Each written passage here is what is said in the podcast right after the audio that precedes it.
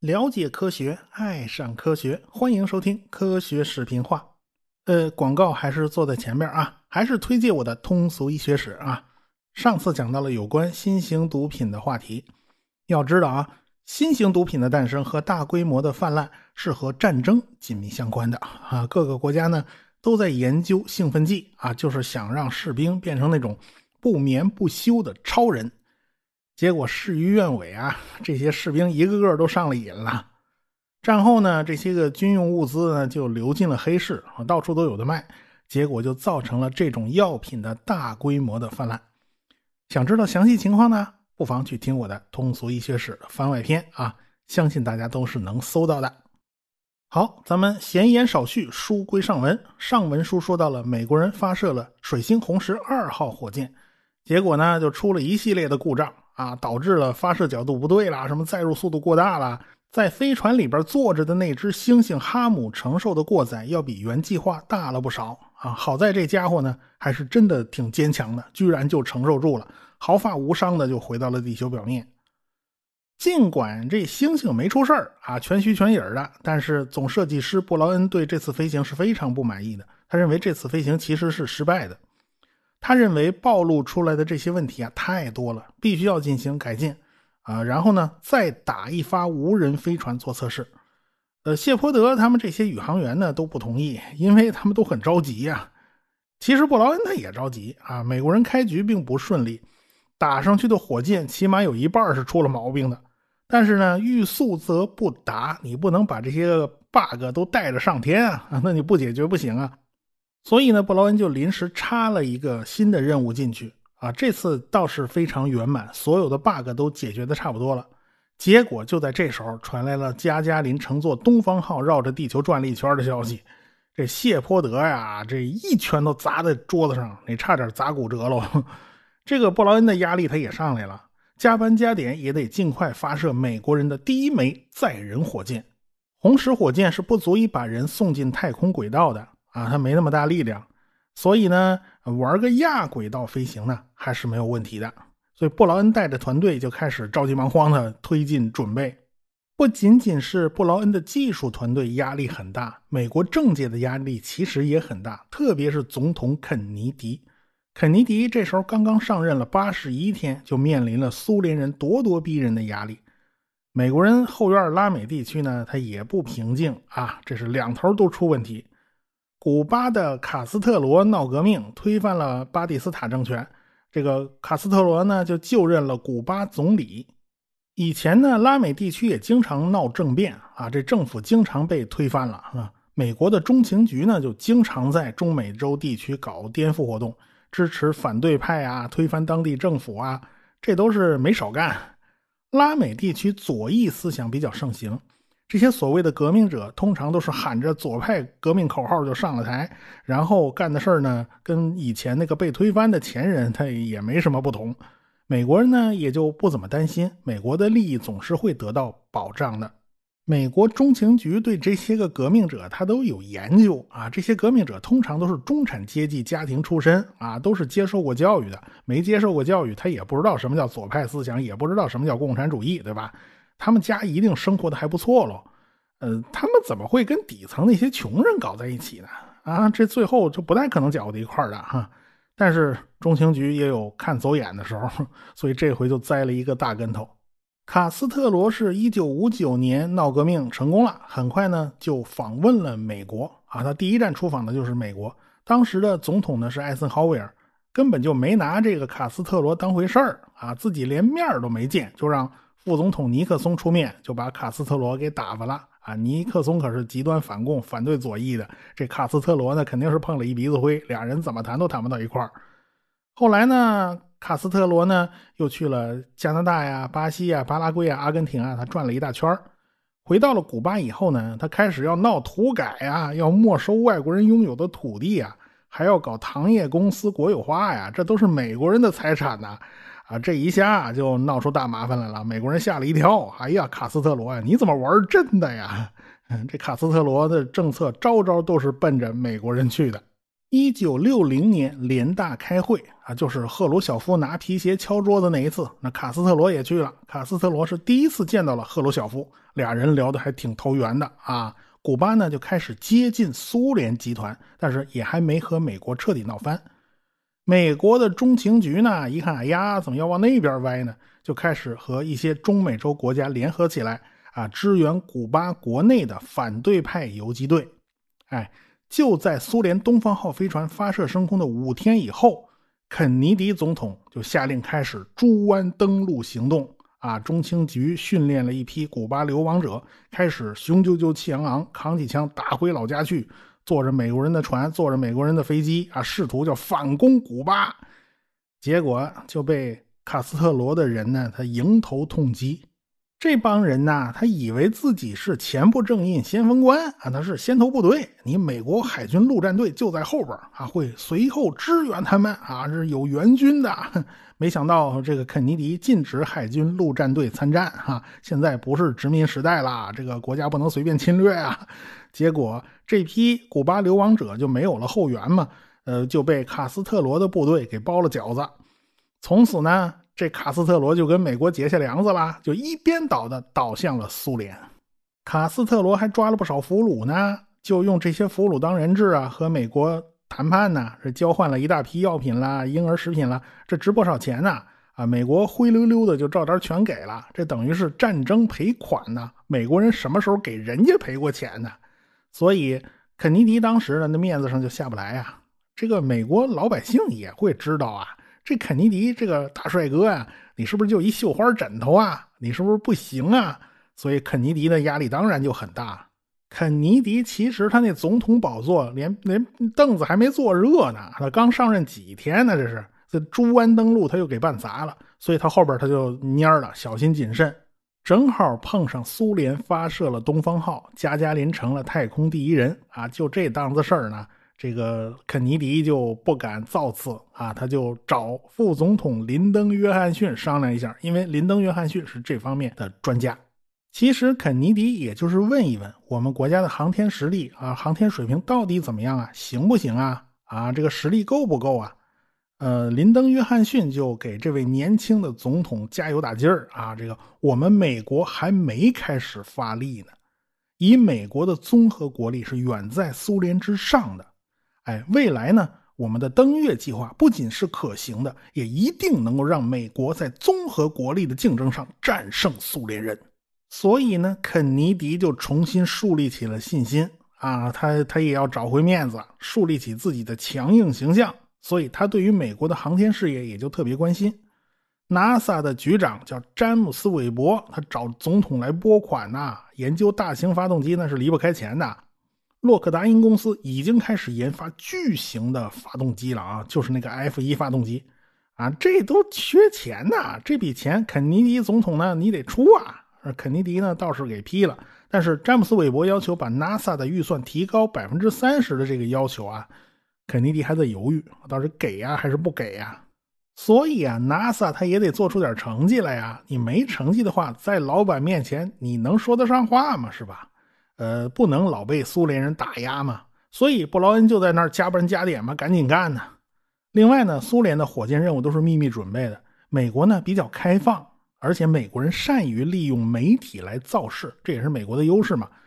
咱成就上拼不过啊，咱声势上肯定能压倒苏联人啊。这个美国还是很讲究这一套的。布劳恩他们连续突击了三个礼拜啊，这火箭终于可以发射了。他们告诉媒体啊。第一个进入太空的美国人是谢泼德、约翰·格伦和格里森三个人之中的一个。至于到底是谁啊？发射前再说啊！发射前再告诉媒体。其实他们内部早就定好了，谢泼德是第一人，格伦和格里森是备份。水星计划培养了七名宇航员嘛，其他四个就不参与这次亚轨道飞行了啊，该干嘛干嘛去。原定的日期呢是一九六一年的五月二日。啊，谢泼德给自己的这艘水星飞船起名字叫“自由七号”。后来呢，水星计划所有的飞船一顺边全叫“叉叉叉七号”啊，都是什么什么什么七号，这些名字都是宇航员自己起的。哎，谢泼德的宇航服啊，那也是非常漂亮的，那真是银光闪闪的，比苏联人橙黄色的宇宇航服呢要耀眼多了。哎，显得特别有太空感啊！这都是高科技呀。其实这种宇航服穿在身上并不那么好受啊。这个这谢泼德呢，就在水星飞船里边躺了足有三个钟头啊。地面告诉他任务取消了，天上云太多，不利于地面测控。结果就弄得这个谢泼德啊很扫兴啊。记者就问他坐在里边啥感觉啊？这谢泼德其实感觉不好，他就说了，这艘飞船上的所有零部件。都是选的出价最低的那厂家做的啊！你说说这感觉怎么样吧？你别说，这话还真是有道理。因为红石火箭是克莱斯勒汽车公司做的，你怎么造火箭会找个汽车公司呢？过了三天，到了五月五日，哎，这是第二次准备发射了。头天夜里晚上八点，这倒计时就已经开始了。谢泼德好好睡觉呢，也是准备工作的组成部分。早上五点钟。啊，这谢泼德就被吊起来了，然后呢，洗澡、刷牙、洗脸、吃早饭。哎，吃的是牛排和鸡蛋，喝了点咖啡和橙汁儿。啊，你注意哈，坏事就坏在这儿了，喝太多了。到了五点一刻，谢泼德就钻进了水星飞船里边啊，旁边人帮着他，他穿着宇航服呢，进去是不太方便。那水星飞船是挺窄的，里边还有一堆的开关，一堆的接线头，他这个不小心碰到哪儿，那不是闹着玩的。然后呢，他坐进去以后，就帮他接上电线和氧气。这个宇航服也是接入氧气的啊。这个谢泼德身上接了一堆的电极，用来测量他的生理指标啊，这都是必备的。本来呢，预定的发射时间是早上七点二十啊，但是在早上七点零五分，天空上飘来了一大片云彩，这天气又起变化了，那只能继续等着呀。别忘了啊，谢泼德在飞船里他是躺了两个钟头了。啊，在飞船里头，他是很憋屈的。这艘叫做“自由七号”的飞船呢，这个版本它没有窗户。谢泼德眼前呢有个潜望镜，它只有两个目镜啊，必须把眼睛凑上去才能看到舱外的景象。而且这个潜望镜是要升起来的啊。它这个这个好处在于啊，用潜望镜的话，飞船上就不需要开大的窗口嘛，只需要开两个眼儿就行了。旁边的舱门呢早就被封闭了。再打开呢，需要拧下一堆螺丝，麻烦的要死，所以就也就没人想去开它。就在这节骨眼上吧，这发射系统还出了故障，还要抢修啊！这倒计时呢也就暂停了。戈达德太空中心的计算机啊还需要重启，这又是一连串的麻烦。结果这一大堆的问题就在一分一秒的消耗着时间，耗来耗去，这谢泼德这出事了，他尿急，他憋不住了，他要上厕所。可是他在飞船里啊，那螺丝都拧好了，他根本出不来啊。结果他实在憋得不行了，就问控制中心呢，能不能就这么直接尿了呀？这太空服可是密封的啊，这尿液要是排出来到处流，那测量生理指标的各种电极它肯定会有短路啊。所以地面控制中心是坚决不干。最后谢伯德实在憋不住了，他提议就是你把我身上那生理监测系统给它关掉啊，这电线上都不通电了，那不就不会短路了吗？最后，地面控制系统啊，他也能只能同意了。其实这事儿他不怪飞船设计师，因为谢泼德的飞行时间预计只有十六分钟，这么短的时间，你不用考虑上厕所的问题，你早干嘛去了？哪知道这谢泼德在发射架上闷了好几个钟头，这谢泼德也是没辙呀，在就在宇航服里面就这么给直接尿裤子了吗？你别忘了，他那姿势啊。是坐在椅子上，但是这个椅子整体向后躺了九十度啊！他是他人是横着的，所以谢泼德在这个姿势之下，他明显感觉到这尿液全都汇集到了后背那部分。你说他那滋味能好受吗？好在呢，宇航服是接着氧气装置的，这氧气在不断的循环吹进来，慢慢的就把那尿液吹干了。但是你想想，那宇航服里那味儿能好得了吗？这？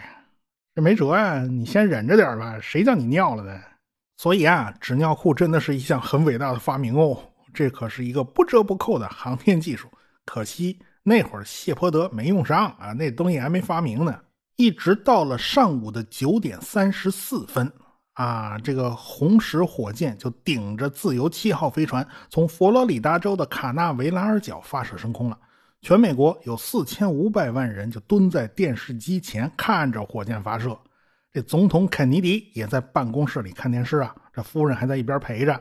副总统林登·约翰逊也在后边盯着电视的屏幕呢。高层对这事儿啊，他是非常关心的。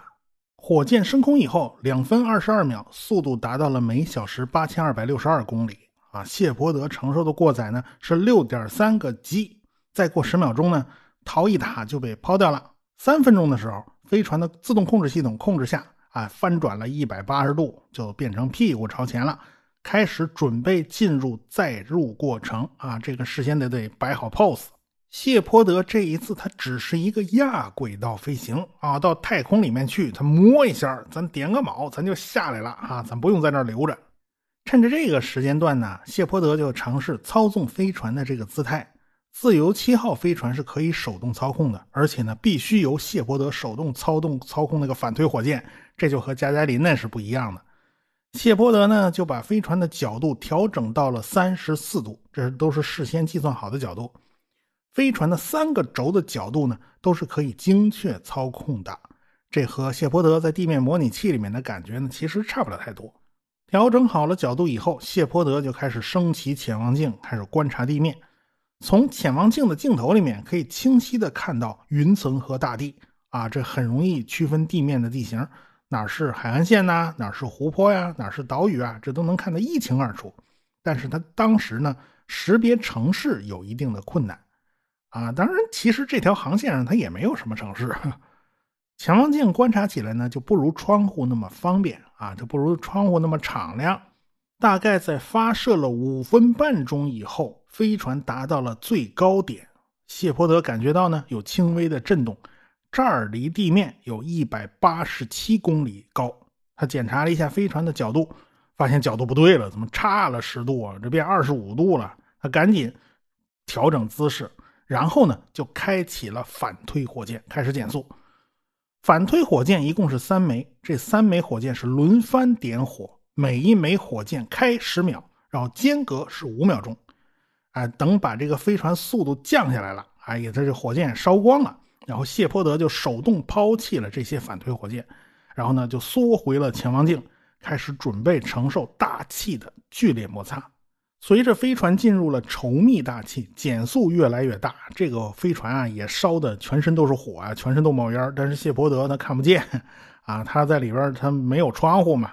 但是谢泼德自己很难受，因为他承受的过载达到了十一点六个 G，整个人都动不了。好在他事先切换到了自动控制状态，一切都都交给自动驾驾驶仪了，他没法控制了。现在呢，他也只有按照既定的程序降落到海面，在六点四公里的高度上，引导伞打开了；到了三公里的高度上，主降落伞打开了。自由七号飞船以六十度的角度落进了海里啊。谢泼德感觉呢，就跟舰载机在航母上降落的冲击力也差不多啊。他是海军飞行员，他是有经验的。只不过这次落到水里，还跟落到航母上那个感觉差不多，可见这个速度已经比飞机要大得多了。旁边等待多时的救援飞机马上就飞过来了。这次弹道计算的非常准，落在了预定的落点附近。这个地方呢，距离巴哈马群岛的阿科巴岛大概是一百四十八公里。距离卡纳维拉尔角大概是四百八十公里的样子，直升机马上就找到了自由七号飞船，先扔下一根绳子把飞船吊起来啊！你不吊起来，它万一漏了水，它就会往下沉嘛。然后谢泼德呢就从里边打开了舱盖啊，从里面钻出来。直升飞机呢就放下另外一根绳子，先把谢泼德吊上了直升机，然后再吊着飞船飞向了远处的航空母舰。十一分钟以后，飞船就被放在了埃塞克斯级航空母舰“上普兰湖号”上。这个谢泼德也成了第一个进入太空的美国人，尽管他只是完成了一次亚轨道飞行。肯尼迪总统呢一直在看电视转播啊，就看到谢泼德被打捞上来了，他马上就给谢泼德打电话呀：“啊，小子，这段旅行很奇妙吧？怎么一张嘴喊小子是喊 boy 啊？没错。”肯尼迪呢比谢泼德大了六岁，其实他也没大到哪儿去啊，张嘴叫人家 boy 那是套近乎啊。美国人认为呢三十多岁比较成熟，能够承担最复杂的任务，所以美国人这批宇航员的岁数普遍比苏联的第一批呢要大十岁左右啊，看来这个选择呢是有一定道理的。总统跟谢泼德那通电话呢，旁边人就一直捂着鼻子呀。这谢泼德身上味儿不对呀，那股尿骚味儿还没下去呢。这个 NASA 呢，从此就接受教训了，找到了宇航服的制造商，叫古德里奇公司，让他们设计尿液回收系统。谢泼德这次是没用上嘛？后来约翰格伦是第一个用上这套系统的啊，这东西是不能缺的呀。这一下，美国也有了自己的航天英雄了。肯尼迪总统在白宫为谢泼德颁发了一枚美国航空航天局杰出服务奖章啊！这全称都是电视直播啊！这事儿一定要办得热热闹闹的，让全国人民都知道，让全国人民都乐呵乐呵。然后呢，就让副总统林登·约翰逊这两口子陪着谢泼德参加了在首都华盛顿特区举行的盛大游行啊！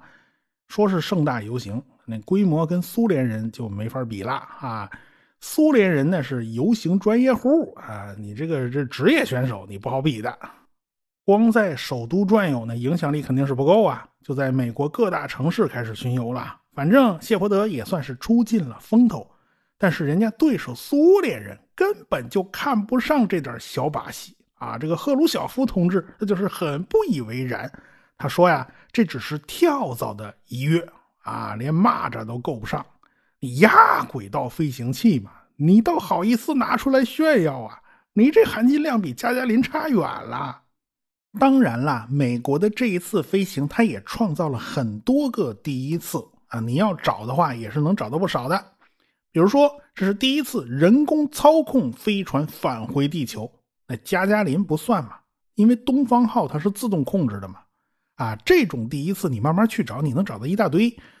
比如说啊，这是第一次你带着排泄物上了太空嘛，这也算名副其实，对吧？我这就没啥意思了嘛。但不管怎么说，美国人已经进了太空了，然后又下来了，对吧？那个谢泼德的成功呢，就坚定了肯尼迪的信心。就在二十天以后，肯尼迪总统向国会的参众两院宣布了他的伟大计划，就是在一九七零年之前把人类送上月球。要知道，当时美国人仅仅是完成了亚轨道飞行哦，连轨道飞行他还没做到呢。在未来的九年里，NASA 要付出多少代价才能实现这个登月的目标啊？不是因为这很简单，而是因为这很难呐。所以，美苏之间的新一轮竞争又开始了。那苏联人是如何接招的呢？我们下次再说。科学声音。